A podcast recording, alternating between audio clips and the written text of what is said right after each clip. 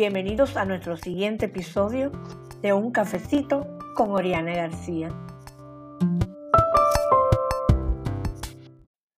Hola, hola, feliz, feliz, feliz de estar por aquí en el día de hoy. Vamos a hablar acerca de un tema muy importante que estamos, hemos estado hablando por nuestras redes sociales y es acerca de las peleas.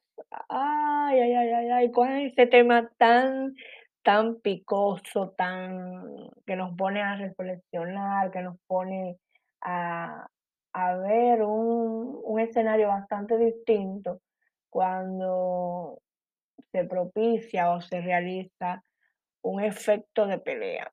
La pelea no es más que nuestro accionar en cuanto a nuestra irritabilidad, en cuanto las cosas no se hacen como esperamos o cuando hay algo o una situación que es molestosa dentro del entorno familiar. Las peleas, muchos de nosotros pudiéramos decir que nacimos en hogares donde la pelea era el pan nuestro de cada día.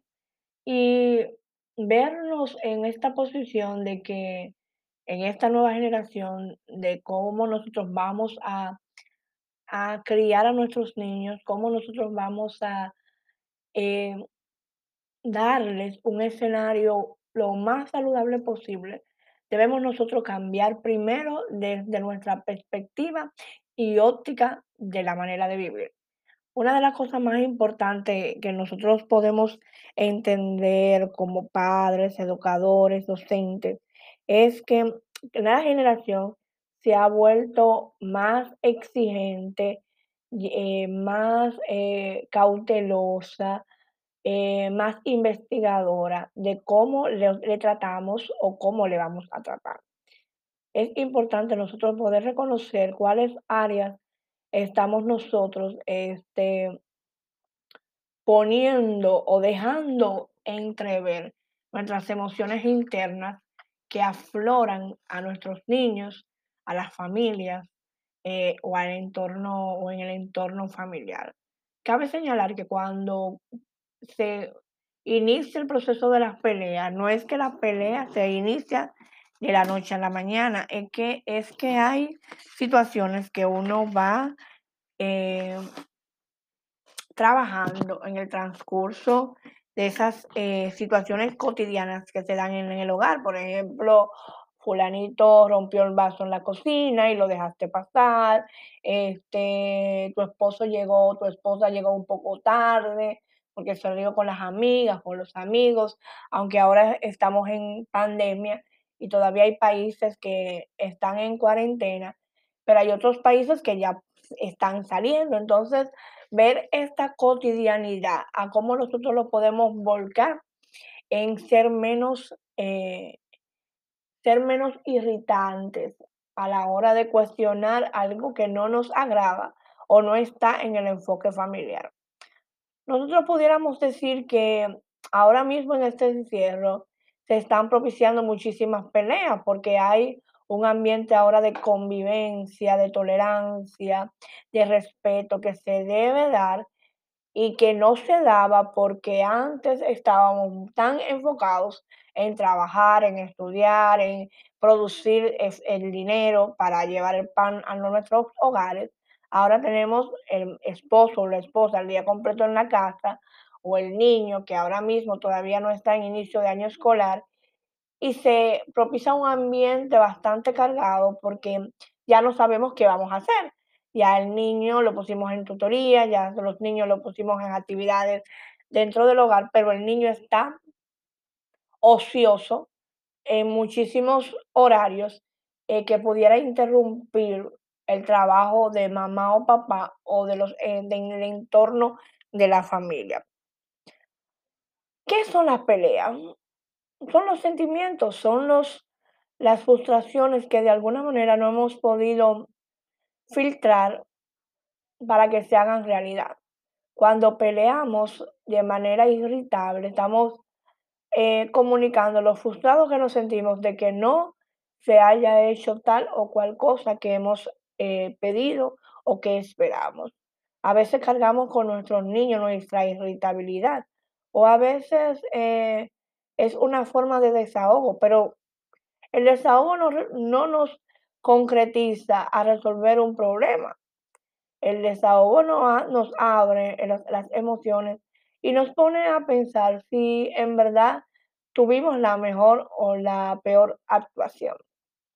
Nuestros niños sufren muchísimo viendo este comportamiento que sale estilo Hulk. Pudiéramos nosotros en un momento evidenciar que tenemos un Hulk por dentro.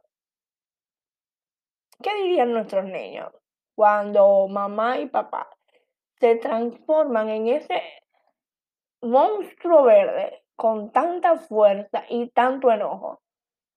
Y a los cinco minutos ya pasó la historia. Pero ¿cómo está ese corazón de ese niño? ¿Cómo está ese corazón de esa pareja o de ese esposo? ¿Cómo está ese corazón de esa abuelita que hace lo mejor para que ese entorno familiar se desarrolle de la mejor manera. ¿Qué hago yo? Yo mismo, cuando en ese momento de pelea, ¿qué hago? ¿Cuál es mi, cuál es mi normalidad? ¿Qué puedo pensar o analizar?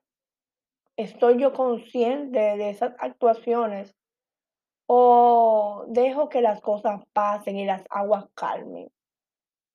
¿Estoy yo siendo responsable de mis actos? ¿Estoy yo pidiendo perdón en un momento vulnerable? ¿Estoy yo reconociendo a mi familia, a, mis, a mi entorno, que a veces, eh, como decimos aquí en República Dominicana, se nos va la guagua? ¿Sí? En ese momento de, de concientización, ¿Qué soy yo para mis hijos, para mi familia? ¿Estoy yo mostrando lo mejor de mí en un momento donde mi frustración está al tope, donde tal vez he perdido el trabajo, donde no sé qué voy a hacer con mis niños ahora en este nuevo inicio de año escolar, donde la producción de efectivo no me limita a tal vez a antojos que antes podía tener. En este momento de frustración, pudieras analizar qué sería lo más recomendable pagarlo con tus hijos, o con tu esposo o esposa, o con la tía o la abuelita, o el vecino que te agarra a tu niño. En este momento de irritabilidad, te doy un consejo. Un consejo que que me ha venido muy bien durante esta cuarentena, respirar. En ese momento donde puedo oír mi corazón y ver que tal vez esa emoción que está dentro de mí, que quiere salir, pero de la forma menos adecuada, cómo yo pudiera canalizar y expresar mis sentimientos sin dañar el entorno. En este momento de respiración, pienso si en verdad es la forma más correcta de yo decir que ese vaso no va en ese lugar, que ese zapato no va fuera del closet, que porque no recogiste tu ropa. En ese momento mi voz llega a un estado de disminución y puedo comunicar que me siento irritada, pero también lo que me molesta. En este día te invito a que en medio de la pelea puedas canalizar tus emociones y comunicar de otra forma. Tal vez en este momento de cambiar el chip, el escenario te sorprenda. Feliz día.